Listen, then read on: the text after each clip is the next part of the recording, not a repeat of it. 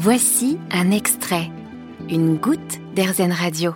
Bonjour Amanda Castillo. Bonjour Jérôme. Pour débuter, est-ce que vous pouvez vous, vous présenter? Qui êtes-vous Amanda? Alors, je suis une journaliste suisse, j'habite à Genève, j'ai écrit pour plusieurs médias, Le Temps, Bilan, L'Illustré, sur des thématiques essentiellement euh, managériales. Donc, je suis spécialisée euh, dans le monde des entreprises, euh, de la formation.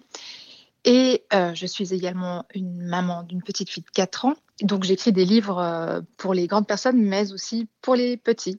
Eh ben oui, c'est justement ce qui nous intéresse, hein, les livres pour les, pour les petits, là en l'occurrence cette fois-ci. On parle justement de votre livre, le dernier livre qui est sorti l'an dernier, Une drôle d'aventure dans mon assiette. C'est un conte, plus exactement. Est-ce que vous pouvez nous, nous présenter l'histoire? C'est quoi le pitch? Alors l'histoire pose une question euh, qui est la suivante. Que diraient les animaux au sujet de nos habitudes alimentaires s'ils parlaient le langage des humains? Et euh, donc en fait j'ai imaginé euh, l'histoire d'un petit garçon qui se retrouve dans une ferme. Euh, il est invité à déjeuner et il se demande où se trouve le poulet fermier. Et hum, quand il pose la question, il y a un petit coq qui l'entend.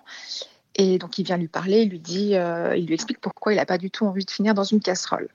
Il y a tout un dialogue euh, entre les animaux de la ferme et ce petit garçon pour tenter un petit peu de, déconstruire les idées du petit garçon au sujet de la viande. Lui, il est persuadé qu'il en a besoin pour être fort, pour grandir, que c'est la seule source de protéines. Et euh, au fur et à mesure, en, dialoguant avec euh, tous ces animaux, il s'aperçoit que non, qu'il avait des idées un petit peu arrêtées et qu'il y a tout un monde qui s'ouvre à lui de protéines végétales. Le calcium n'est pas uniquement dans le lait, on le trouve aussi dans le sésame, dans le brocoli, dans le tofu, et ainsi de suite. Et donc il y, a- toute une autre vie derrière euh, que, que la viande, il y a une autre alternative en tout cas.